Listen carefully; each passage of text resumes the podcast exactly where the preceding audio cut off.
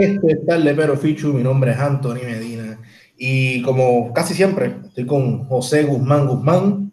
Saludos, mi gente, el separatista de la piedra.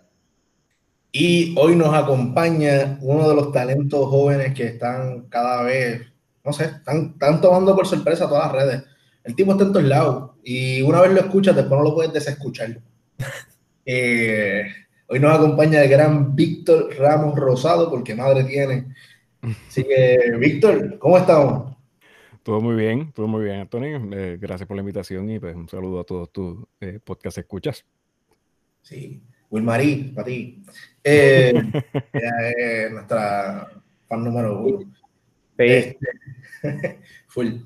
Eh, bueno, Víctor, primero gracias por estar con nosotros aquí. Eh, sé que estás con bastante trabajo, así que está, está fuerte. sí, sí, está fuerte. y también, yo creo que es de, de las pocas entrevistas así que, que tienes sobre ti como tal, ¿verdad? tenemos una primicia aquí. con esto nos vamos a tirar, mi gente. Con esto nos fuimos al juego. Este, bueno, Vitito, vamos a arrancar con ¿de dónde sale Víctor Ramos? O sea, ¿de dónde, dónde tú creciste?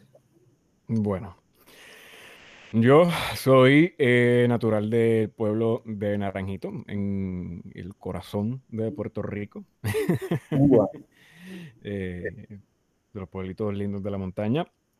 El Naranjito tiene la particularidad de ser eh, un pueblo de campo bastante eh, con bastante acceso al, al área metro y de hecho con, recientemente como hubo un rebranding del pueblo y ahora le llaman la puerta de la montaña para las personas que entran desde el área metro.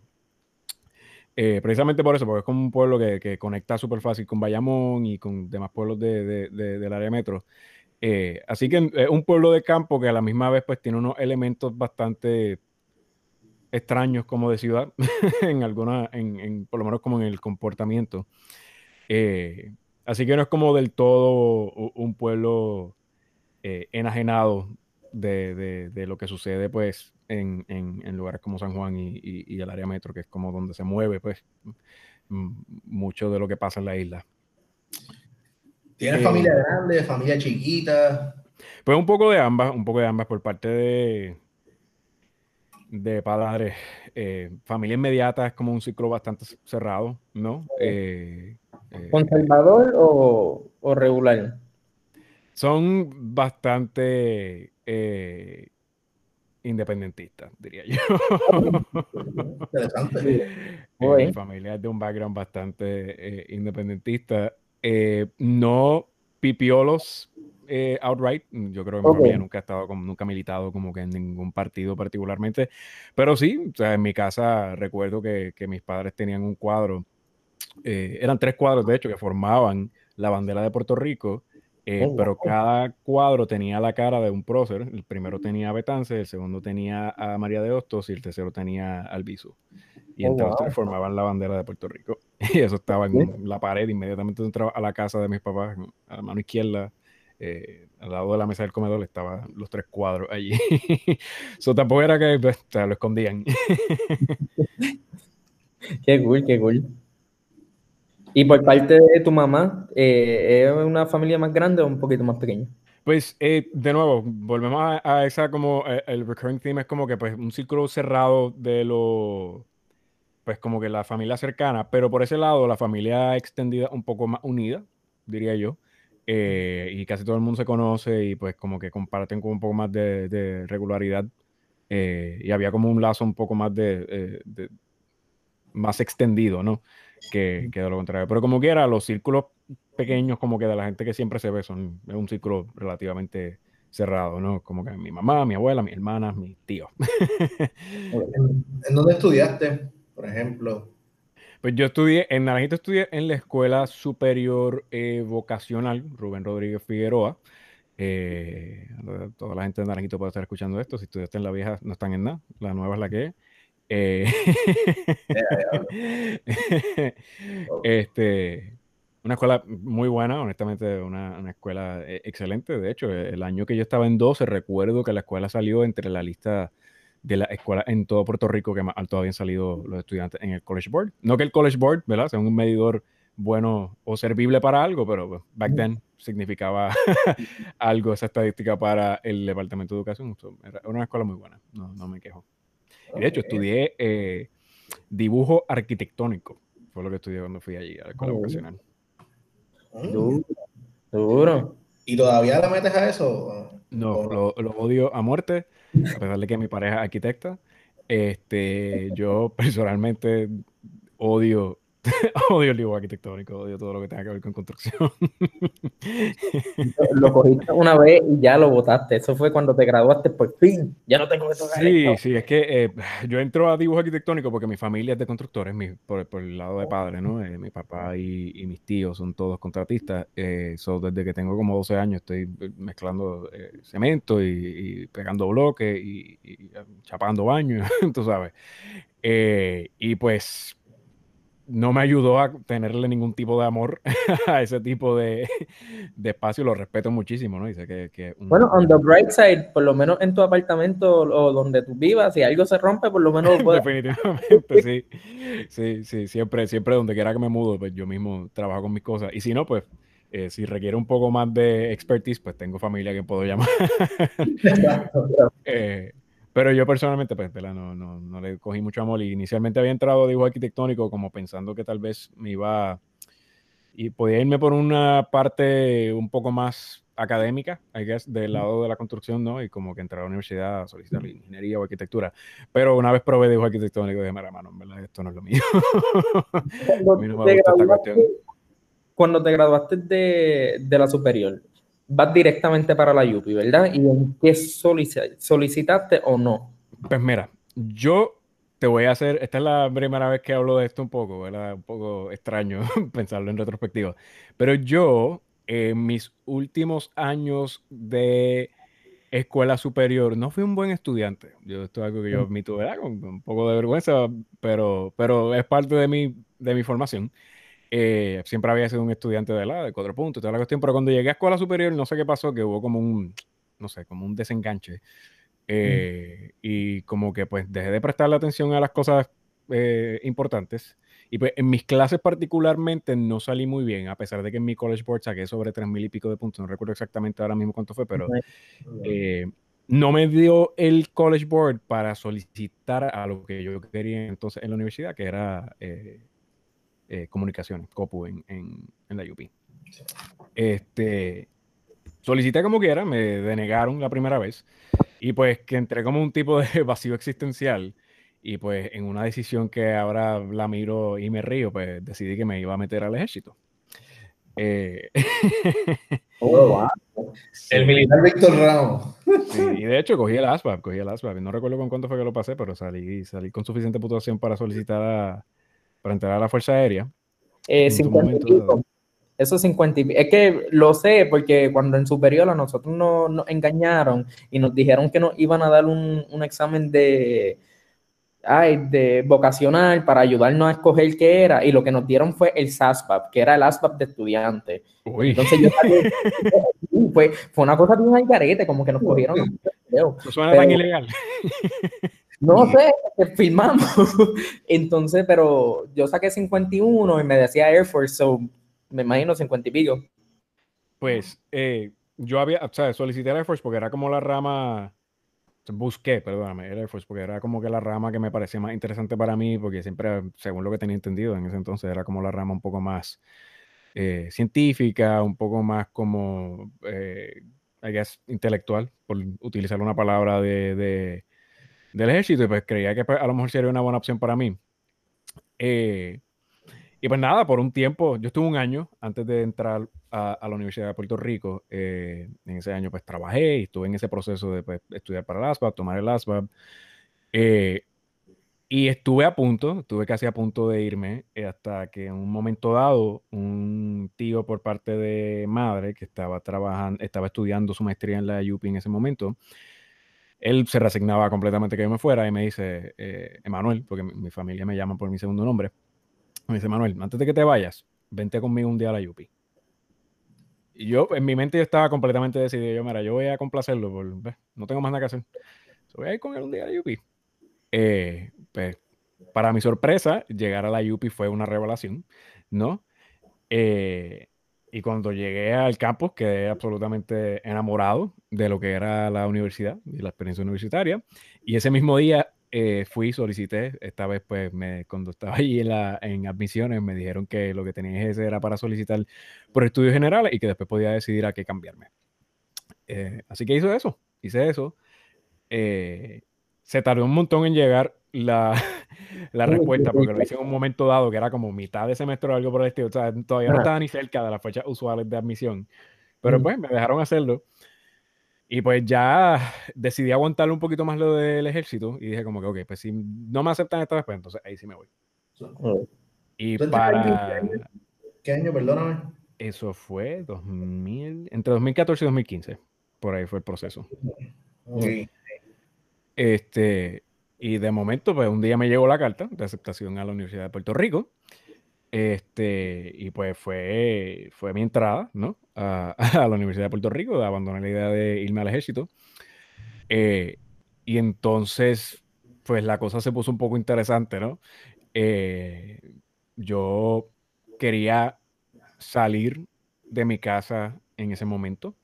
Así que solicité, a, descubrí que existía el, programa de residencia estudiantiles, ¿no? De vivienda.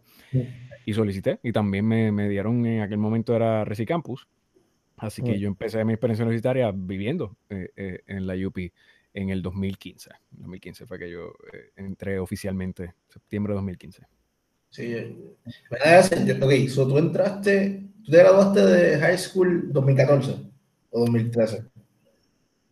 Yo creo que fue 2013, si no me equivoco. si tuvo un, o pudo haber sido la primera mitad de 2014. Porque el leap year completo es como que 2014-2015. Oh, pues sí. Ah, no, bueno, no, pues sí. Ajá, tu leap year fue entrar en el 15. Ah, ok, tú sigues siendo un año menor que yo. Es que yo pensé siempre que tú eras un año menor que yo. Y es como que, oh, shit, de momento pensé, what? tampoco es que son, no están un año, coño. Estamos en Si, si, las cosas hubieran ido como debían ser, yo hubiera sido estudiante de, 14 en vez del 15. Se supone que pues por edad y pues mi, mi año hubiera sido el 14 en vez del 15. yo, yo reentré a la Yupi en el 15. Así que incluso yo entré, nos encontramos, yo, yo te conozco a ti de, de la Yupi. Este, La Yupi es una... los tres somos producto Yupi eh, yo, digo que vez que estudiaste en la Yupi, tú hayas estado, aunque sea un semestre, ya tú eres producto de Yupi. ¿Tú hiciste una matrícula? Definitivamente, estoy de acuerdo con eso. hacer una matrícula, ir a una asamblea y coger una huelga, tú eres producto de Yupi. Esa es la, la, divina trinidad. O sea, una matrícula, una asamblea y una huelga. Entonces, ya, ya tú eres egresado automático. Pues, pues entrando a tu vida universitaria un poquito ahora, ¿Cómo fueron esos primeros años de prepa? ¿Qué te gustaba estando ya con, en mente que tenía ya para cambiarte? Como que ya tú sabías que te querías cambiar para comunicación. ¿Cómo fue ese proceso? ¿Hubo un momento que decidiste no estudiar comunicación y moverte? ¿O estabas decidido ya irte por esa área? Pues mira, en mis años en la UP son un poco como all over the place, por utilizar una expresión. Este, yo llego a la Universidad de Puerto Rico en el 2015. Yo creo que llego, yo no llego con un espíritu de prepa tradicional porque pues como tuve ese año leap year, me puse un poco como que a una experiencia de vida adulta, ¿no? Normal, trabajando y, y, pues viviendo, ¿no? Eh, así que cuando llego a la UPI no tengo como que tanto ese temor de, prepa, ¿no? Y, lo que había era más como una hambruna de, crecer y de, explorar y, y pues utilizar esa, esa libertad que, que, brinda la UPI en tantos aspectos, porque no, no fue solamente libertad de como que pues, estar fuera de la casa de mis padres, sino eh, libertad intelectual, creativa y un montón de cosas que pues cuando uno llega a la universidad pues se ve como inspirado a, a, explorar. yo llego, empiezo estudiando en la Facultad de Estudios Generales. Eh, las comunicaciones siempre han sido algo que pues me han llamado la atención. Eh, incluso antes de desarrollar la voz, que podemos entrar un poco en eso después, que sé que Anthony quería entrar un poquito en ese aspecto. ¿A qué edad te diste cuenta que tu voz era diferente? O sea, tú, tú hablabas con tus amistades, o sea, ¿fue la pubertad o tú siempre has tenido esta voz? O sea, tú le decías a tu papá, papá, me cagué. o, tú eh, eh, a los 15 años, un día te levantaste, te salieron tres gallitos y Pues mira, fue, fue, honestamente, mi memoria por lo menos de, de ello es como que fue un, fue algo gradual, tampoco fue como que de un día para otro, recuerdo como que pues ya entrada como un poco en la adolescencia, pues particularmente ya estando en escuela superior, como 11 o 12 por ahí, eh, empezó a, a, ponerse un poco más profunda la voz. Ah. Este, y yo no me di cuenta hasta que mis maestros, mis maestras particularmente, empezaron a decirme como que, este muchacho con esa voz de locutor, y voz de locutor que tú hablas. no, sí, que tiene esa voz y como que y empezaron a ponerme cuando había actividades en la escuela, a leer proclamas, siempre me hacían participar de competencias de oratoria y de, de, declamación de poesía, en la Semana de la Lengua. Y por ahí fue como que un poco que se fue desarrollando ese, ese, ese aspecto de, pues, como que la voz. De hecho, en la escuela había un, en la escuela de nosotros había un, intercom que a veces me ponían a dar mensajes por el intercom cuando tenía como que periodo libre de la oficina. Como, ah, trata Víctor. Y yo como que por el intercom de la escuela, saludos estudiantes. Les recordamos que tienen hasta hoy a las 12 para entregar tal cosa. Qué duro. Eh, era bien gracioso ahora que lo vi. Pero bueno, ese, fue como que el inicio. Eh, y el interés particular por eh, trabajar en radio viene por eso mismo, ¿no? Como que toda esta cuestión de como que se me cementó en la mente la cuestión del locutor, aunque pues ahora obviamente sé que eso no es todo lo que hace pues, una persona que, una persona puede estar en, un espacio radial o algo por el estilo. Eh, pero sí fue lo que me abrió la puerta de decir como que, coño, mano, fíjate, esto, esto sería interesante de explorar.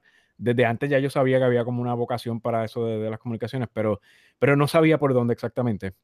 Y de momento tenía como que una cara, ¿no? Algo que ponerle, un nombre que, que, que, que podía dirigirlo hacia, hacia eso. Y pues como radio sonaba interesante. Así que yo me acuerdo que de las primeras semanas que yo llegué a la UPI, yo fui bien, bien pedante. bueno, tal vez no pedante, pero atrevido a, a, Radio Universidad. Yo fui caminar al edificio de Radio Universidad y pregunté cómo uno podía trabajar allí o ser voluntario. Eh, y allí es que me entero de pulso estudiantil, porque la muchacha que trabaja en recepción, ni me acuerdo quién era, ni su nombre, ni nada, me dice como que, mira, ahora mismo como que no estamos, ¿verdad? Teniendo como que ese tipo de espacios, pero eh, el año pasado empezó un programa de estudiantes que se llama Pulso Estudiantil y ellos a cada rato pues están buscando gente nueva, así que verificate con ellos, a ver, y de momento busqué su página en Facebook y me apareció el nombre de Pulso Estudiantil y por casualidad esa misma semana estaban buscando, estaban haciendo audiciones para eh, eh, personas nuevas, no, ni siquiera audiciones, era que estaban buscando eh, equipo nuevo, era como un llamado abierto. Y me acuerdo que fue en el centro de estudiantes, en la sala de reuniones del Consejo General de Estudiantes, en el segundo piso, que de momento llegó todo el mundo allá, que ya estaba súper lleno. Y ese fue el momento donde nació las, como las divisiones de pulso, porque hasta ese entonces solamente había pulso radio, entonces ese día se crea como una rama escrita, la rama de radio, una rama que era como un audiovisual, si mal no recuerdo. Eh, era, era entonces, ya, ahora audiovisual. Exacto, exacto. Entonces yo me acuerdo que pues yo, pues, dije como que, ah, pues, dale, yo voy a apuntarme en lo de radio. Y si no me equivoco, así que conocí a Anthony. Estaba allí ese día. Y lo gracioso es que cuando yo llego también allí, pues, llegamos y había 100 personas. Sí. Eh, y de momento dicen, a ah, los que quieren ir para TV y se van 70, yo dije, ah, muy bien. De momento, a los que van para digital y se van 30 y pico y nos quedamos como 15, yo dije, ah, ahora sí, ahora sí. Yo dije, entre 100 está cabrón. el equipo de radio siempre se quedó como el más pequeño, era como que pues, parece el menos que le interesó a la gente en aquel momento.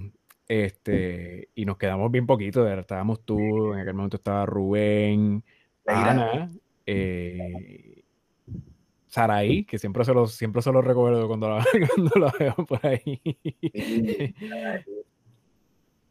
Oh, estaba. Ahí está Carolina.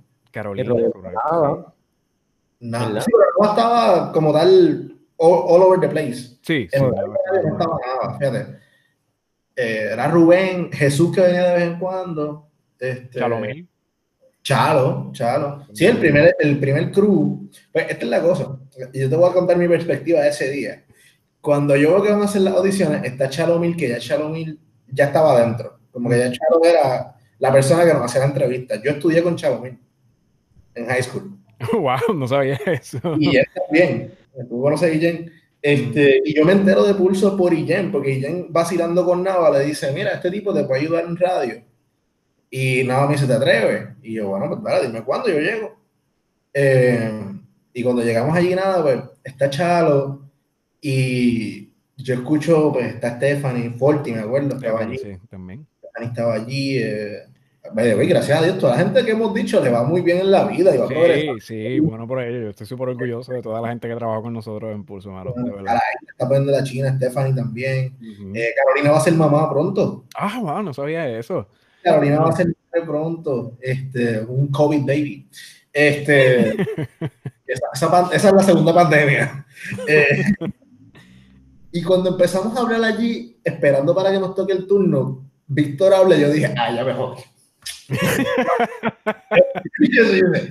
coño, ya, ya esto está difícil. Éramos 15 y apretó. Mm".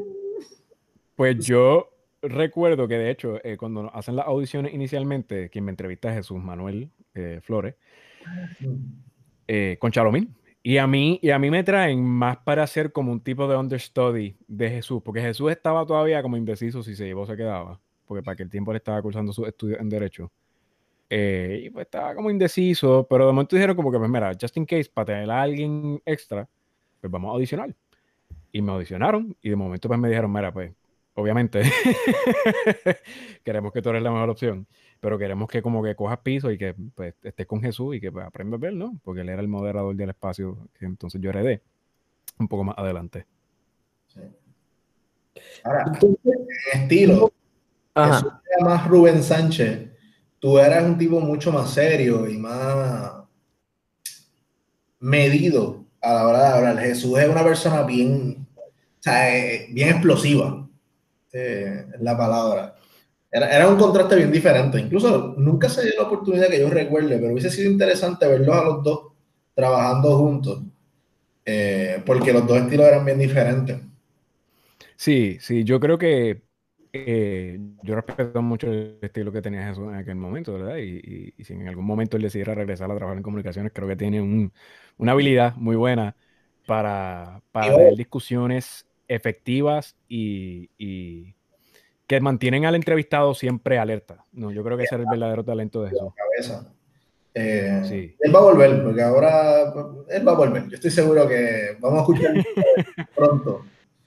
Eh, eh, tipo talentoso. Pero volvemos, nos quedamos. Antes de irnos para atrás a tu voz, antes de irnos a la high de nuevo, el intercom y toda la pendeja, volvimos a la universidad, entramos a pulso y yo te interrumpí de pulso, ¿cómo, fue y cómo te forjó?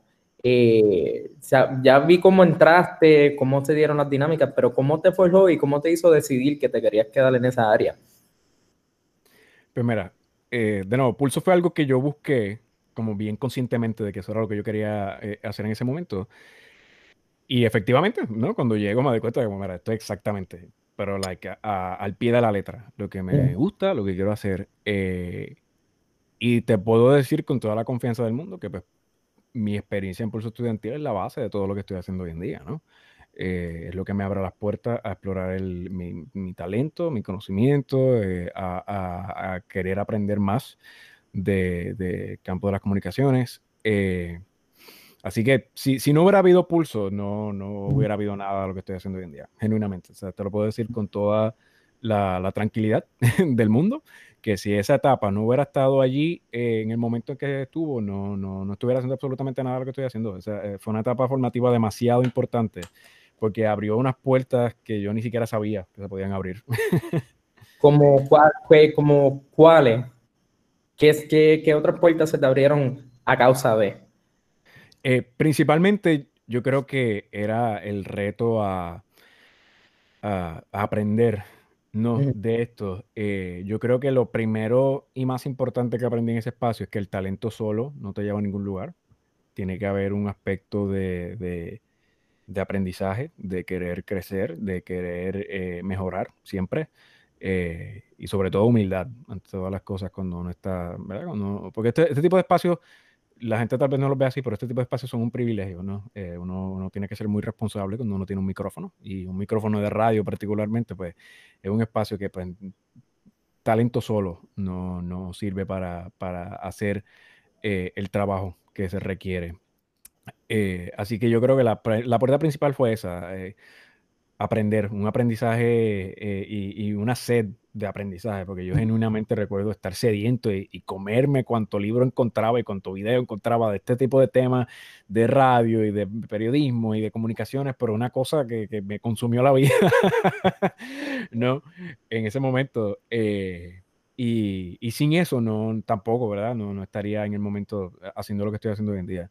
Eh, además de, pues, la otra puerta que abrió es la, puerta de, las muchas personas que conocí que eh, en ese momento, ¿verdad? No eran figuras como que súper influyentes ni nada por el estilo, pero ahora mismo son personas a las que considero colegas muy importantes también y que fueron parte de mi formación, de quienes aprendí muchísimo.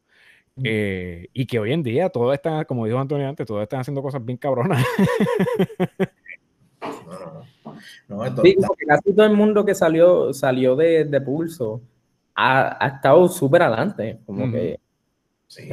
como que son pocos los que uno puede decir como que, que salieron y, no, no, explotaron en, a algo, por lo menos. en diferentes áreas, porque no necesariamente estuvieron en comunicación, porque digamos, yo, yo estuve en Pulso y me quedé en las humanidades. Uh, Miguel empezó por radio y ahora está eh, escribiendo. Um, Joven está en, en, DC, Roberto Nava está en, DC. Um, hay un par de gente, Fabiola también. Esto es la, la generación mía mayormente, la, la, de transición de Anthony mía, basically. A esa transición a, la mía. Um, pero sí, Saraí también está bien adelante, está, va a publicar el libro. Sí, un montón de gente salió súper bien. Mira si la oportunidad fue grande que con 20 años, 21 años, no 20, venga, 20 años estábamos con un estudio de radio universidad, técnico, para nosotros grabar un programa que nosotros diseñábamos.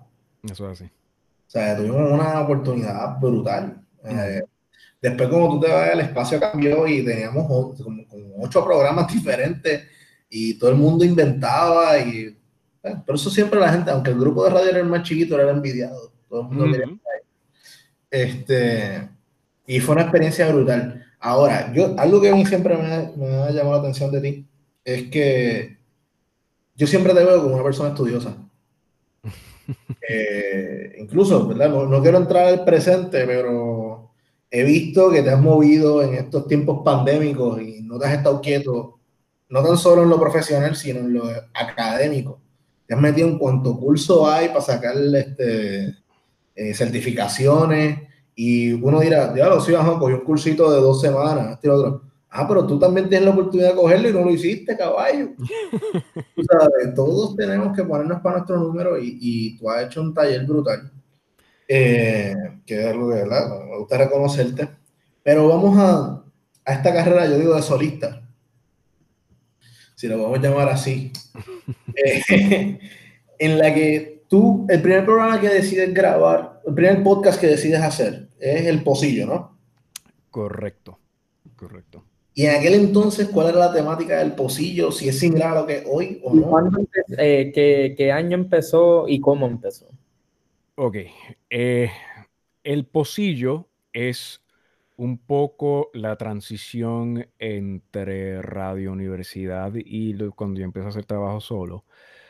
Yo voy a ser bien honesto aquí en, el sentido de que ah, yo tengo un arrepentimiento muy grande del tiempo que estuve en radio universidad y fue que, pues, de cierto modo, ahora en retrospectiva, como mencionaba, como que sé y me consta que fue una etapa formativa eh, crucial, pero en aquel momento yo creo que, pues, no sé, la juventud siendo tan confusa como puede ser.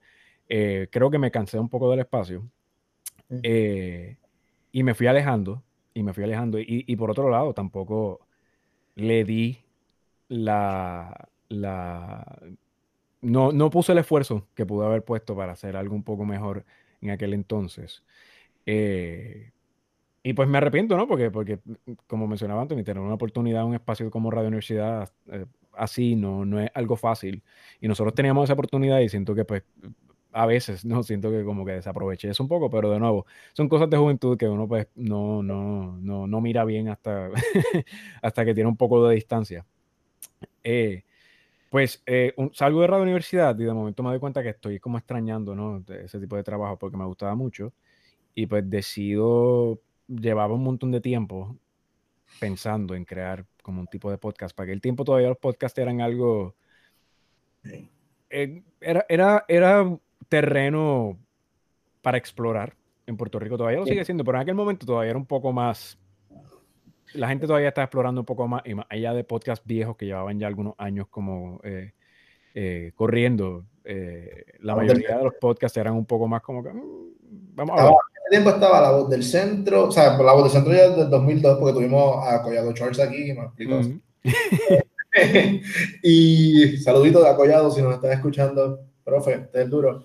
Eh, y Chente, obviamente, que es el, el, el Maverick, tú sabes, rompió la barrera eh, y hizo mainstream el podcast. Exactamente, exactamente.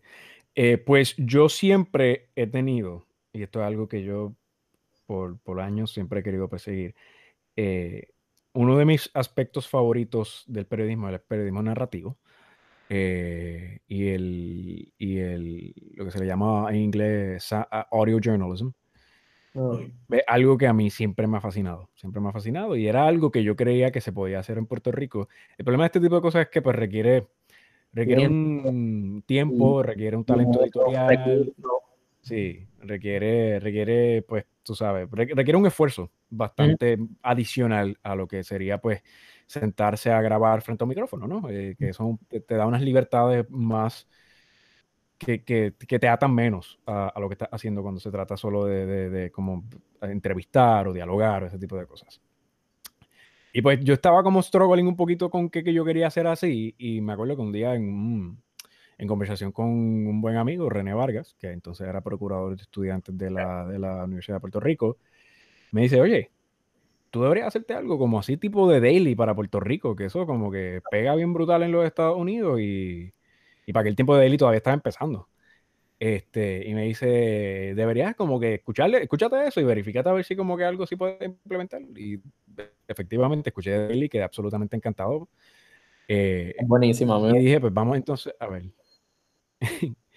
Vamos entonces a ver cómo eso se puede adaptar a Puerto Rico. Y estuve meses largos aprendiendo a editar sonido, eh, aprendiendo a grabar, aprendiendo a hacer un montón de cosas.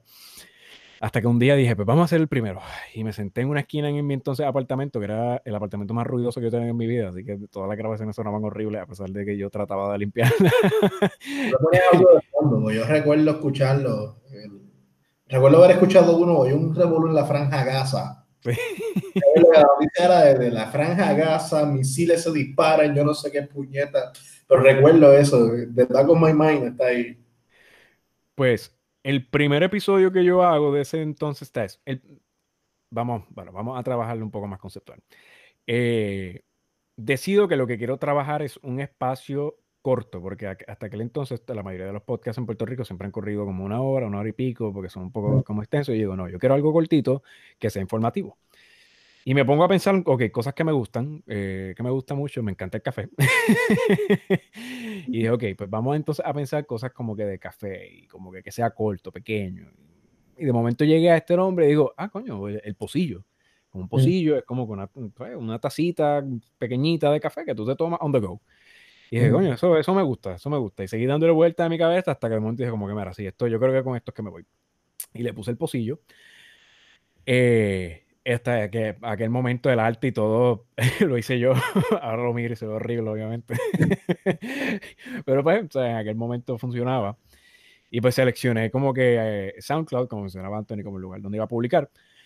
Eh, Y pues grabo un primer episodio el primer episodio que grabé eh, entrevisté, por el, siempre, una cosa que yo sí quiero mencionar es que siempre he tenido suerte consiguiendo personas para entrevistas, yo no sé por qué, pero como que por presentado, ¿verdad? Es como estas cosas que el que no, el que no apuesta no gana. Y pues yo de momento digo como que, pues, mira, voy a chequear a ver si me contestan. Y me contestaban. Y pues así, sin más, más nada que pues una idea, de momento le escribo a, al Instituto de Estadísticas pidiéndole una entrevista para hablar del éxodo de puertorriqueño y me contesta el director del instituto y me dice, pues mira, sí, está bien, yo te, concedo una entrevista. Este, ah, yo lo tengo, Marazzi, Mario Marazzi. No, en aquel momento no era Marazzi. De hecho, yo creo que no era el director, era o un subdirector, era alguien como de, que estaba debajo de Marazzi.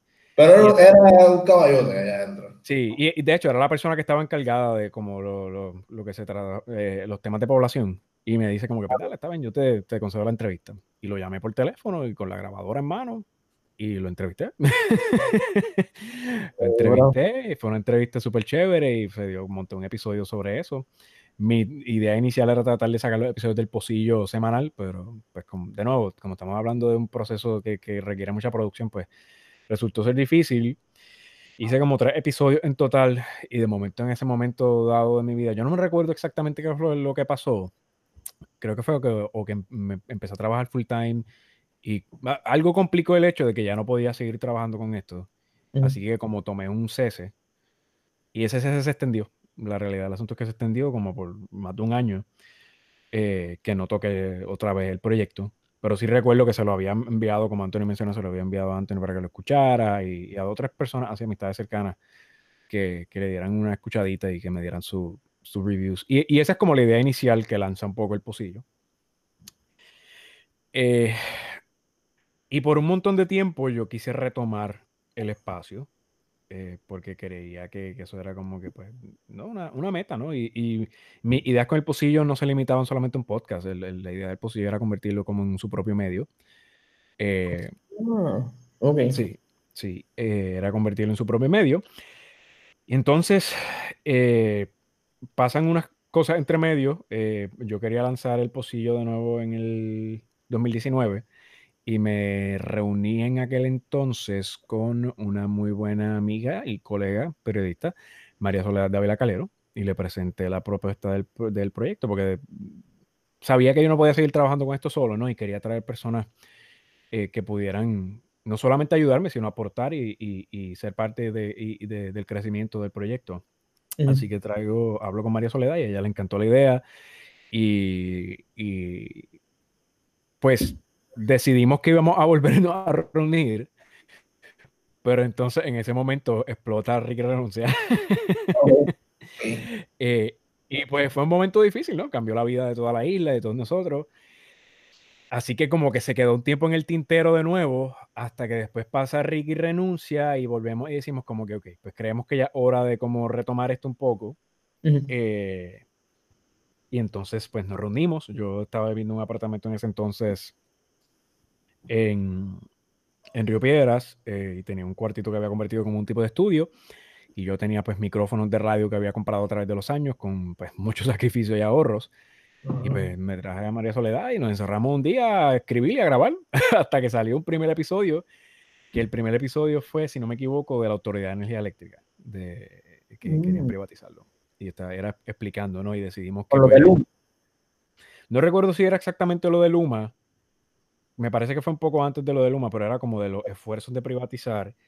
Entonces decidimos que lo que quería que en ese momento que el posible fuera era un poco como periodismo de contexto y explicativo, que es algo que pues hace falta en la isla y todavía pues, creemos que pues eh, es una función esencial, ¿no? Como que darle un poco de contexto y, tomarse el tiempo para trabajar y, aprender de las historias y, de dónde salen y, cómo, ¿no? Se llega a, a ellas. Eh, y pues seguimos trabajando en eso. ese mismo año decidimos lanzar algo que se llamaba eh, Colándose, porque todo, todo el concepto que trabajamos, todas las cosas que trabajamos a partir del posible, pues queremos, eh, nuestro branding es de café, así que pues tratamos de utilizar todo que se relacione con café. Entonces, Colándose era un resumen de noticias de cinco minutos. se publicaba los lunes y los viernes. y escribíamos un resumen de cinco minutos. Esto era, en, eso se basó en, eh, NPR tiene un, un programa que publica cada hora, que se llama NPR News Now, que es un newscast que ellos hacen cada cinco horas y le envían a todas las estaciones de radio que son miembros de NPR y ellos hacen un newscast cortito de cinco minutos que dan las noticias de esa hora importante y nosotros dijimos, pues mira, vamos a, vamos a hacer este concepto un poco micro y disminuirlo a, cinco minutos, pero lunes y viernes de las noticias importantes de Puerto Rico, que también fue, mm, a la gente le encantaba, ¿no? Eh, pero entonces entre todas las cosas, explota la pandemia y pues todo, todo se va cayendo un poco, ¿no? Y, María Soledad y yo estábamos ya un poco como stretched thin. Éramos dos personas solas corriendo con un proyecto que pues nos llenamos un poco los ojos, ¿verdad? Yo, yo lo admito. Pero es que creemos tanto y en aquel momento creíamos tanto en el proyecto que queríamos seguir eh, sacando cosas, sacando cosas. Este, pero entonces lo que decimos fue que we did a step back y empezamos como a trabajar desde abajo poquito a poco, metiéndole un poco más de cuidado al proyecto. Lanzamos una página web que es el posillo.com, que, es donde se publica eh, regularmente eh, contenido, además de los podcasts, otro contenido periodístico. Este, y pues estamos trabajando ¿no? con, con el crecimiento del proyecto y, y queremos entrar a este 2021 con, con, la mirada en hacer que el Posillo pues, siga creciendo. Y entiendo porque, uno, tenía, en ese momento tenía dos renglones que te ayudaban. Uno, eh, noticias así cortas y cuasi diarias, el único que está en ese segmento es Jay, con el resumen de todos los días. Así que un terreno que aunque haya alguien que esté establecido, pues no hay una competencia fija tampoco. Eh, y el nombre, genuinamente, desde que yo escuché la primera vez que tú mandaste el post, yo dije, me podrá gustar el concepto, pero el nombre está cabrón. El nombre está bueno el nombre, y todos conocemos, y es una palabra de persona mayor también. Uh bueno, que siempre que va a comer, llega a cualquier lugar, se enfogona si no tienen café en el lugar para después de comer. Posillo. Y es como que una forma fina de pedir, dame un cafecito. Es como que es formal, pero coloquial. Mm el nombre está cabrón, el nombre está... Sí, sí. Y esa es la lucha, de hecho, como que siempre cuando se va a escoger, cuando estamos trabajando algún concepto de algo nuevo, la lucha es que sea temado de café, pero que a la misma vez se conozca en Puerto Rico, porque sí. o sea, hay términos de café que en Puerto Rico no se usan, ¿no? Coloquialmente, como que nadie dice, ah, dame un expreso. Eh, tú sabes, eh, o, dame un dopi, o, dame, tú sabes, ese tipo de cosas, dame un capuchino. casi nadie habla así. Dame un latte, como que dame un café con leche. Hace un programa de radio que duró muchísimos años con Bizcocho Lili ya. Eh, no, no, ¿será café con hay un, hay un programa que se llama Café con Leche en la radio por muchísimos años. Este, así que siempre es como una de las luchas de nosotros tratar de mantener el nombre que sea un poco más eh, coloquial, pero que a la misma tenga que ver con café. Entonces, pues colándose algo que como que todo el mundo cola café. Y colar café es un término bien en puertorriqueño, siento yo, como que eso de colar, el hecho de colar suena bien boricua. Va a para Instagram, ¿verdad?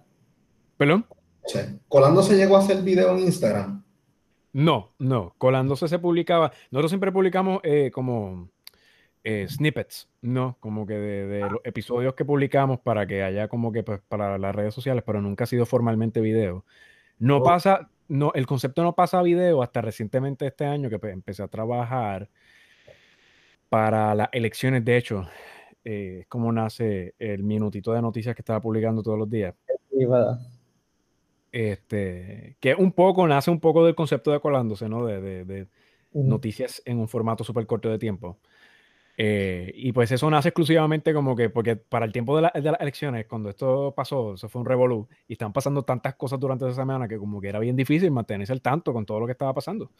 Y yo decido como que, pues mira, voy a hacer un segmento de noticias de un minutito todos los días explicando qué es lo que está pasando con las elecciones, porque la gente está ansiosa de saber.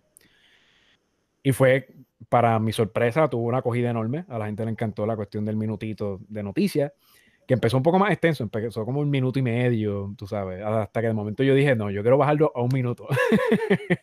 y fue un reto personal que me tomé y dije, no, voy a bajarlo un minuto.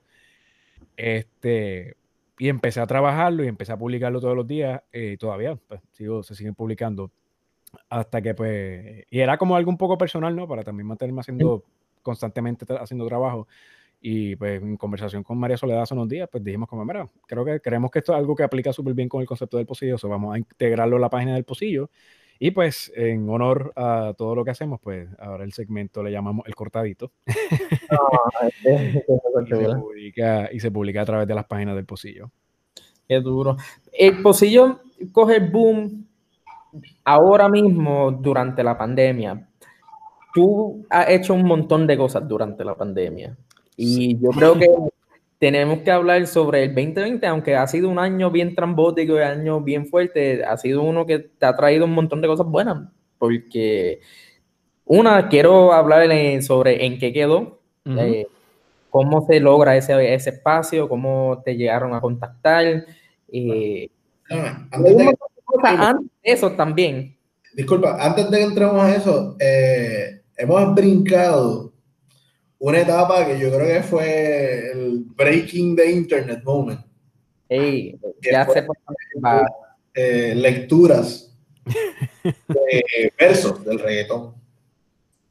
Sí. Eh, por favor, Víctor, explícame cómo pasó esto. Pues mira, esto, es, el timing de ese particular es un momento dado donde todavía ya el Pocillo estaba haciendo trabajo con María Soledad, se estaba publicando regularmente, eh, pero antes de pues, todo el proceso de la pandemia, bastante antes, eh, que yo, yo no era una persona muy activa en redes sociales, honestamente. Yo llegué a, llegué a Twitter porque era la forma más fácil de mantenerse informado con lo que estaba pasando durante el verano del 19 yo tenía una cuenta de Twitter como el del 2014 que no usaba para nada, o sea, para nada. Y me acuerdo que tuve hasta que, resetear la cuenta para poder accesarla porque no quería hacer una nueva por vago. Eh, pero nunca fui una persona muy activa, ¿no? En, en Twitter hasta pues, ese, ese 2019. Eh, pues una vez pasa el verano, me quedé como que activo en Twitter, eh, de nuevo, porque es como una red bastante interactiva, una red bien, bien rápida para, para informarse. Eh, y recuerdo que una noche eh, estaba en el estudio, pues, eh, no sé, payaseando, y grabé un videito corto narrando una lírica de una canción de Bad Bunny, si mal no recuerdo. No recuerdo exactamente cuál fue. No fue Soy Peor. No, Soy Peor vino después. Eh, no sé si fue Bad Bunny o si fue Guataúba. Ese, recuerdo Guataúba, recuerdo que hiciste Candy. Y también ese Soy Peor.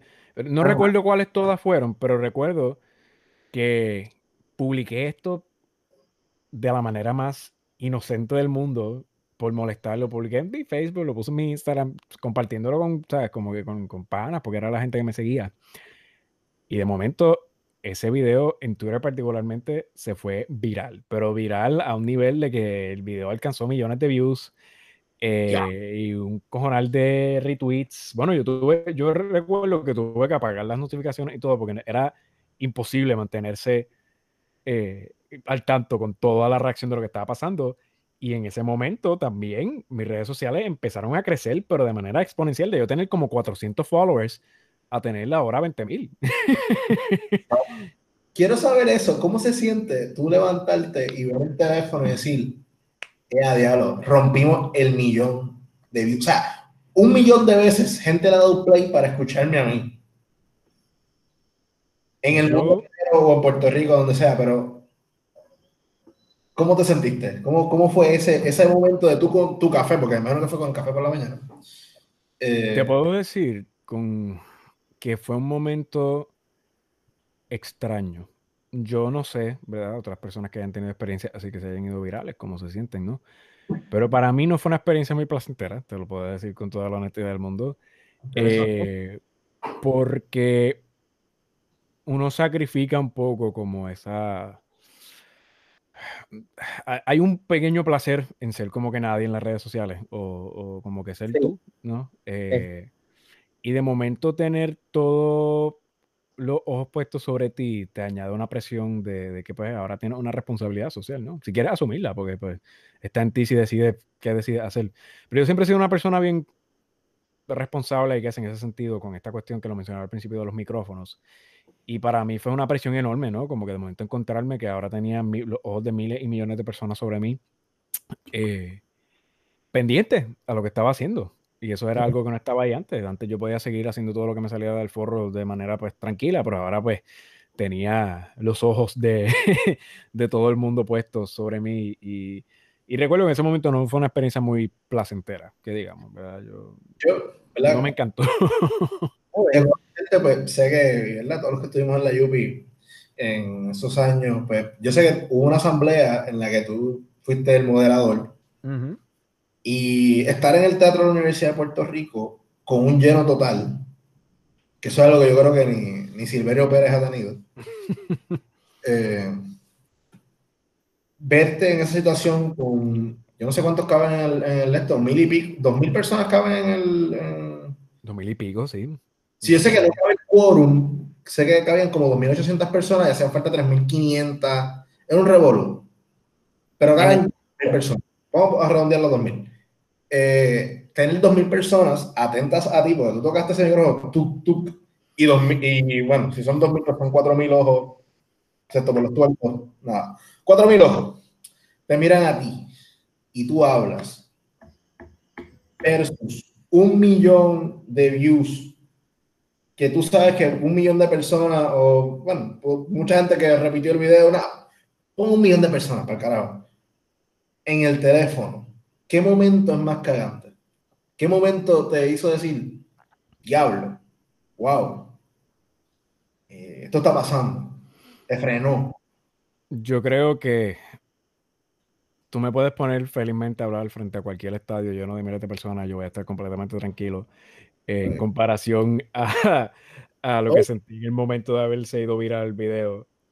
Eh, porque hay una seguridad, ¿no? Dentro de como un espacio encerrado, que como que la gente que está allí simplemente son la gente que te va a ver y, te va a escuchar. Eh, y pues siempre hay un elemento de nervios, ¿no? Antes de hablar ante cualquier estadio o ante cualquier público. Pero hacerlo como un nivel de viralidad que, que tú ni siquiera como que puedes tener control sobre ello, es algo que pues, asusta, honestamente tiene sentido porque por lo menos en un estadio, por lo menos lo peor que te pueden hacer es abucharte, como que decirte bu y te sacan. En las redes, pues, usualmente los comentarios son sin filtros y pueden venir cosas bien negativas, como cosas bien positivas, pero también cosas bien feas. entiendo por, por dónde van, sí. Sí, sí, sí. Ah, y, perdón que te interrumpí, y vamos, estábamos ya en el pocillo de la página de internet. haciendo actualmente y yo dejaré para atrás, pues es que, sorry, yo soy fanático de Don Omar, o sea, no, no de él como ser humano, sino de su música. Él como ser humano y su música son dos cosas diferentes. Eh, y yo me acuerdo, es la edad de Don Dale, ¿verdad? Yo creo. Fue Dale Don Dale, yo no me acuerdo si fue Dale Don Dale. Yo ahora mismo no me acuerdo ni cuáles fueron las la entrevistas que me dieron. Yo, yo escucho a Don Omar y yo tengo que parar y escucharlo. Eh. Don. Eh, yo no creo que fue Dale Don Dale, pero fue otra de las canciones famosas de él. Eh, estoy pensando. ¿Algún, algún artista de estos que tú cantas, o sea, tú hiciste su canción en estos videos, ¿te contactó? No, no, para nada. Eh, y, por un momento pensé que si me contactaban era para demandarme o algo por el estilo, por copyright. Falta del señor Benito Martínez y tu puñeta.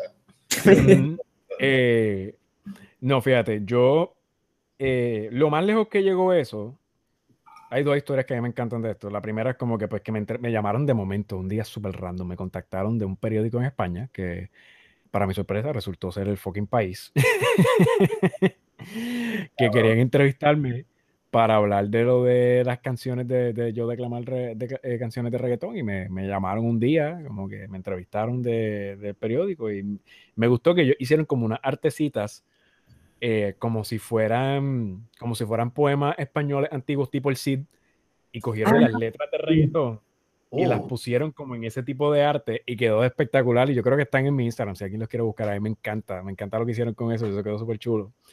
Este, y parecía como poesía medieval para dar las letras de reggaetón.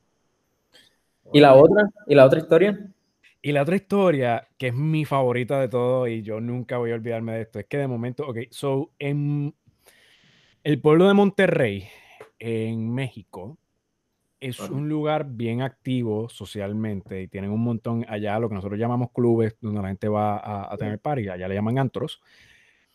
Eh, y para mi segundo video, que fue el de Bad Bunny de Soy Peor, eh, yo recibo de momento un DM random de una persona que resultó ser un DJ pues bastante conocido en uno de estos como antros eh, popular en, en, México.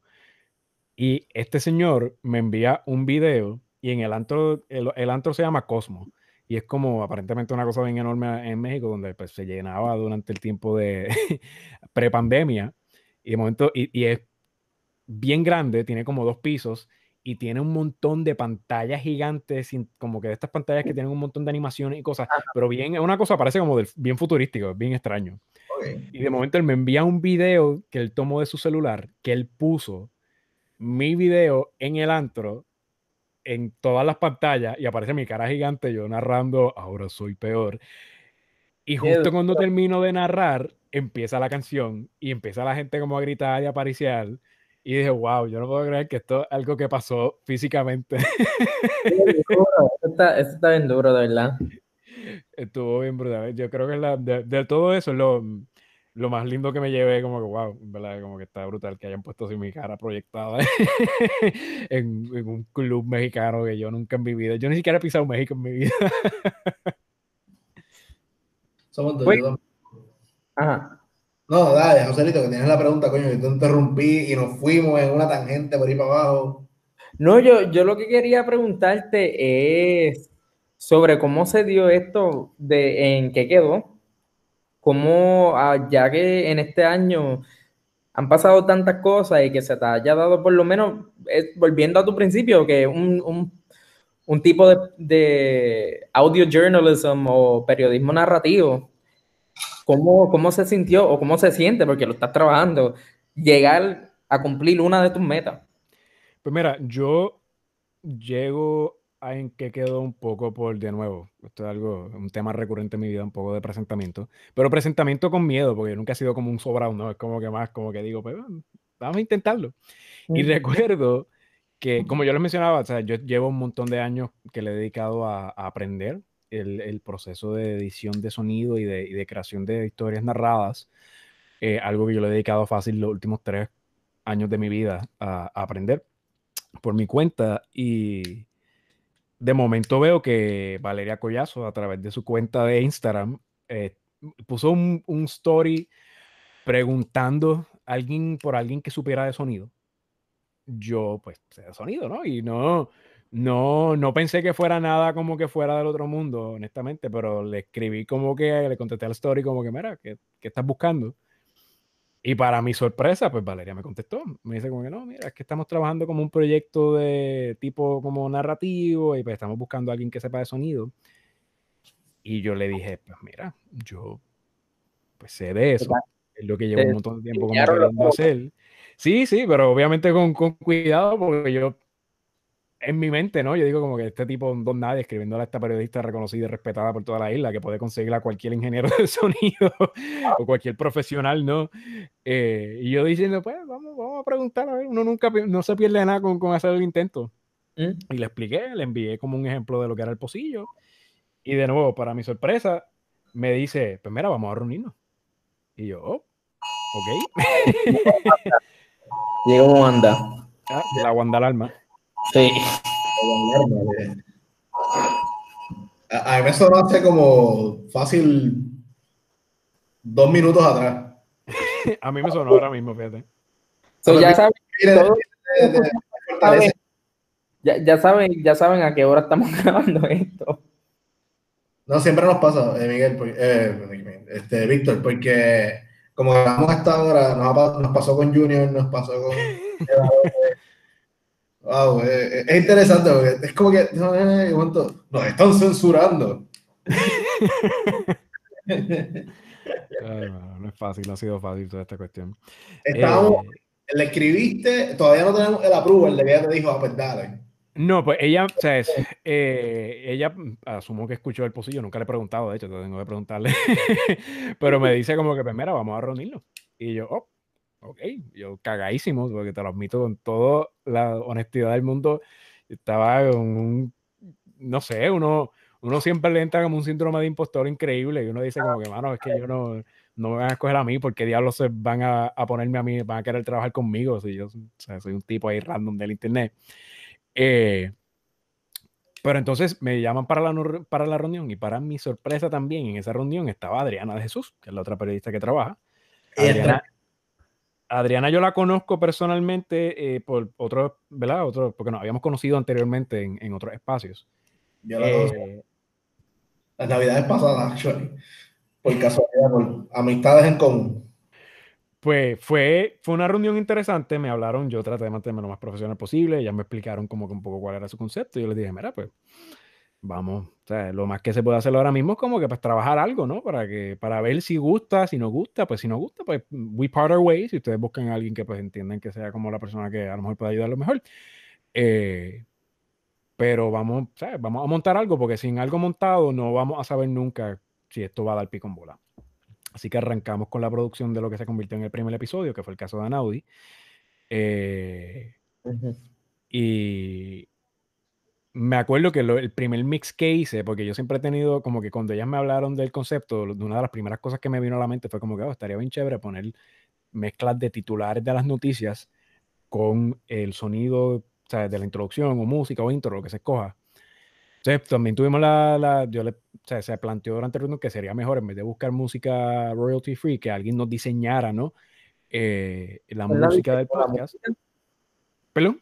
¿Quién la diseñó?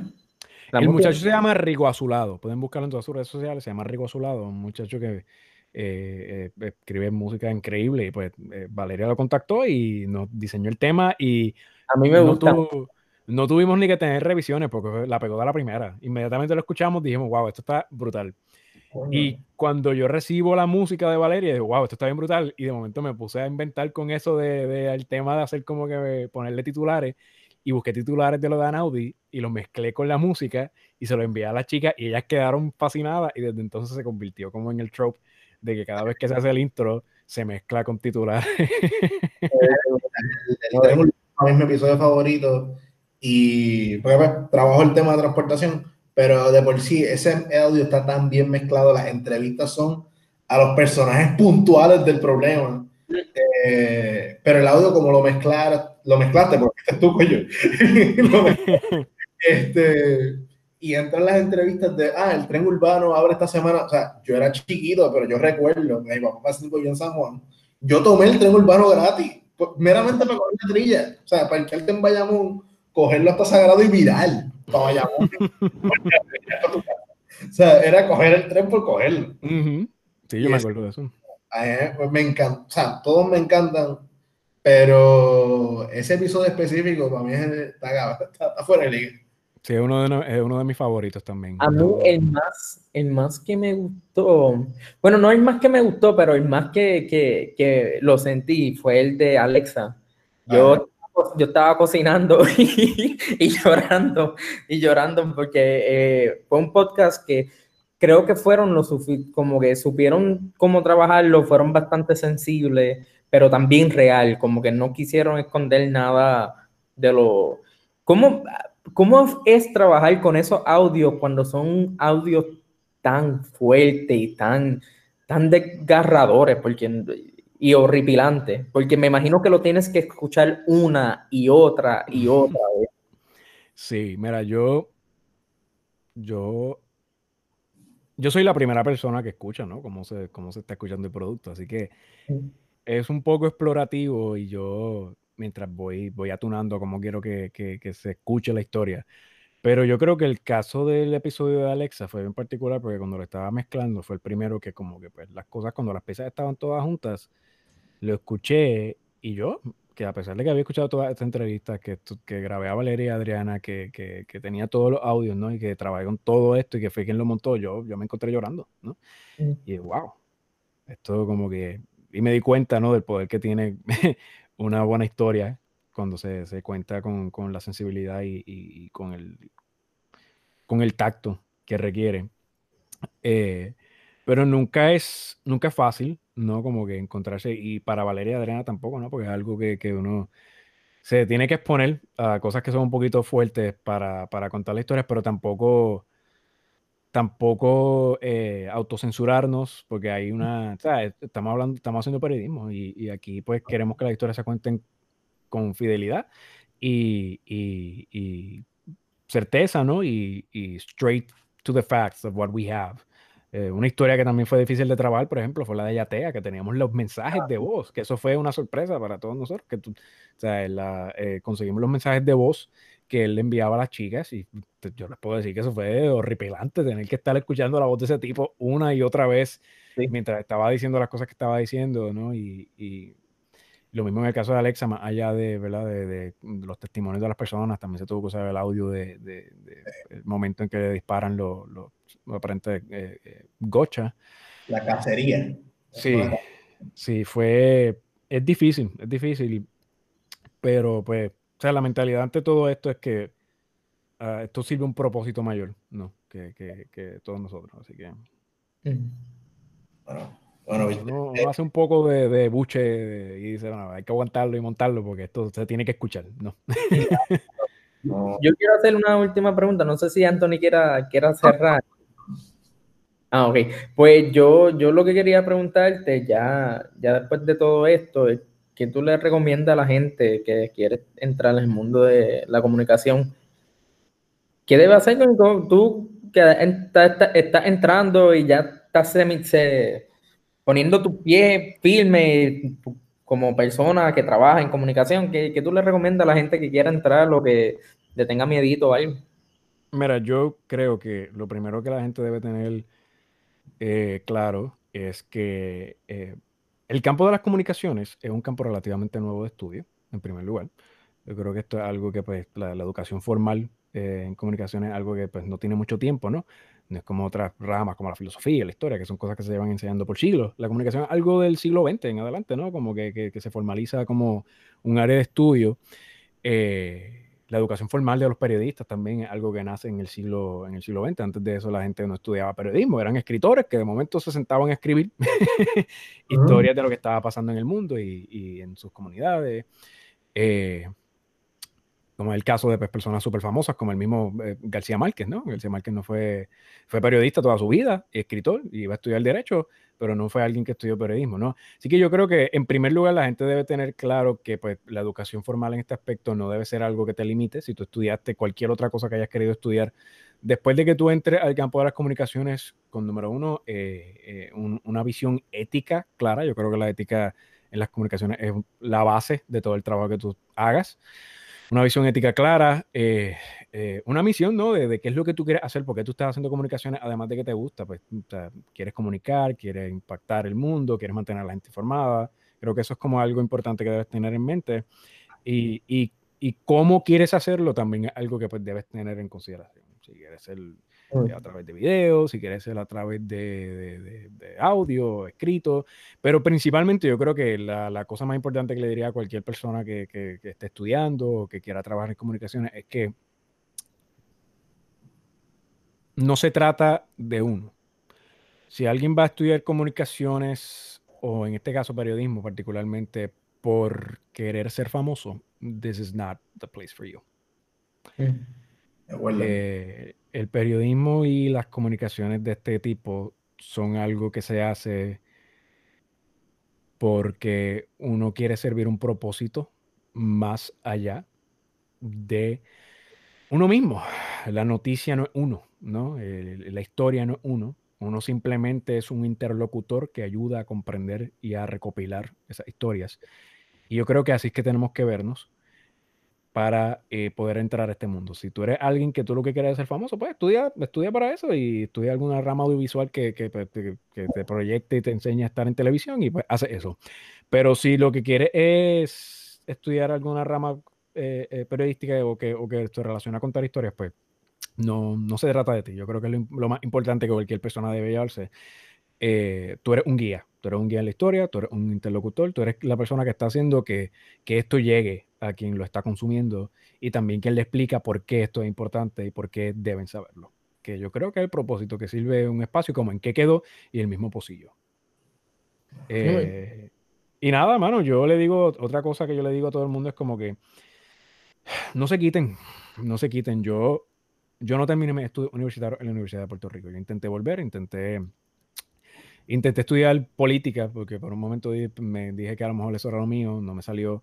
La UP puede ser un lugar bien hostil cuando tú eres un adulto que tiene que trabajar, ¿no? Eh, y pues no, no se me dio y simplemente no pude estudiar eh, y acabar mi estudio en la Universidad de Puerto Rico. Ha sido una frustración personal mía por muchos años eh, no haber completado mis estudios, pero este año decidí ¿verdad? A insistencia de mi hermana y mi mejor amiga, tirarme una oportunidad y solicité al programa de bachillerato de periodismo de la Universidad de Sagrado Corazón. Y pues me aceptaron.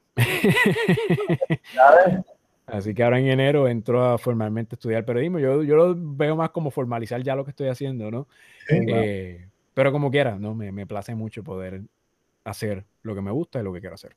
Así que pues no se quiten. No, importa la edad, no importa el tiempo que te tarde, metan mano. Metan mano que pues, con suficiente paciencia y tiempo y, dedicación va, las cosas salen, ¿no? Y, este proyecto nuevo en que quedó y todo esto ha abierto un montón de puertas para mí, ha abierto un montón de puertas y, más que puertas en cuestión de oportunidades, puertas de aprendizaje. He aprendido como ustedes no tienen idea en este proceso.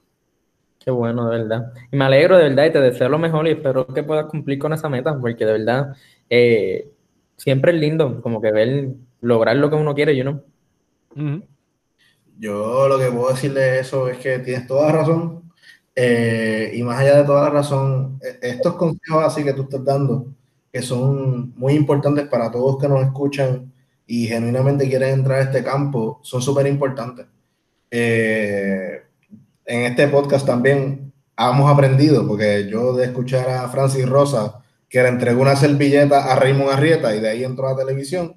Yo le entregué una servilleta a Collado Schwartz y no, la entrevista. Eh, lo mismo, eh, no, es nunca faltar el respeto porque no, al contrario, yo creo que el respeto es la base más importante de todo. Y, pero estos consejos, aunque no lo creas, Víctor, valen mucho, valen mucho. Eh, así que de verdad que te deseo lo mejor en esta mm. nueva etapa acá en Sagrado. Eh, porque genuinamente la Yupi no está diseñada para que personas que trabajan puedan estudiar. Tienes que dejarlo todo para poder estar en la Yupi. ¿eh? Mm. La Yupi, caramba, ¿verdad? Mm. Eh, yo creo que por eso es que todos la odiamos, pero la amamos. sí, yo digo, definitivamente. Un mock, yo tengo de la universidad, tengo una camisa de la universidad. es como que No, y definitivamente, como tú mencionabas al principio, o sea, que me terminé graduando de sagrado, no quiere decir que yo no soy producto de la Yupi. tú eres producto de la Yupi, caballo. Exacto. Chupaste las peores cosas de la Yupi, tú las chupaste todas. Así que usted, usted es producto Yupi. o sea, y, es como el gran Tony Croato siempre decía: no importa de dónde venga, es donde tú crees que eres y para lo que tú trabajas. Tony Croato nació en Italia, se hizo famoso en Uruguay y se consideraba puertorriqueño. Así que, este, bueno, Víctor, eh, primero muchas gracias, muchísimas gracias por este podcast, para Liga. Eh, para ir cerrando, pues, si quieres dar un último statement, confianza, si no, pues las redes, como tú quieras. Eh, nada, mano. primero agradecerle a ustedes, ¿verdad? Por, por la invitación siempre es bueno, ¿verdad? Yo trato, yo soy una persona bastante reservada, pero siempre es bueno como que un poco compartir la experiencia de uno, porque creo que, que de eso es que aprendemos, ¿no? De la experiencia de otras personas y toda la, toda la experiencia humana se basa en eso, en lo que hemos aprendido hasta nivel biológico, ¿no? Y, y, nivel eh, de, historia y, las experiencias de otros son los que nos, nos forman, así que creo que pues, si a alguien le sirve lo que ha escuchado aquí, pues eso es un propósito importante, así que que creo que, que por eso me, me, siento muy agradecido que me hayan invitado. Como mencionaba, o sea, no, no hay límites, mano. Y el tiempo. Yo creo que lo primero que le diría a todo el mundo, como última, ¿verdad? Eh, último mensaje aquí sería que, no sé, el tiempo es algo muy intimidante. El tiempo es algo muy intimidante, pero también es algo bajo lo cual tenemos un poco más de control de lo que creemos. Así que la cosa es como, pues, tomarlo a su tiempo, ¿no? Y, y, tomarte tu espacio si sientes que lo necesitas. Eh, a lo mejor uno a veces se siente que está un poco atrás de los demás, pero compararse no es bueno. Las cosas se hacen al tiempo de uno cuando, y al paso de uno y poquito a poco yo, yo soy testimonio de que pues eh, con paciencia y, con dedicación y con, ¿verdad? Con, con, darme mi espacio, he logrado hacer las cosas que he logrado hacer hasta ahora. Redes sociales, pues me pueden encontrar en at Ramos en todas mis redes sociales. Eh, el Pocillo lo encuentran como el Pocillo PR en todas sus redes sociales. ¿En qué quedó? Pues en qué quedó también en todas sus redes sociales lo encuentran. Este, y nada, cualquiera de esos espacios, pues, son más que bienvenidos y esperemos que pues, aporten algo a, a sus vidas. Ah, bueno, pues mis redes, bueno, Joselito, tus redes, por favor. Ah, a mí me pueden seguir en Joselito underscore 2898. Y bueno, bien, Antonio JML1. Y antes de cerrar, Víctor, quiero que sepas que no tan solo es algo que dices, sino que eres un ejemplo de ello. Así que, Joselito, por favor, tira ese gran cierre, que es el cierre con el que tú has enamorado a nuestra audiencia. Eh, a través de estos años y medio que hemos estado en esta. Pues nada, mi gente, feliz cumpleaños.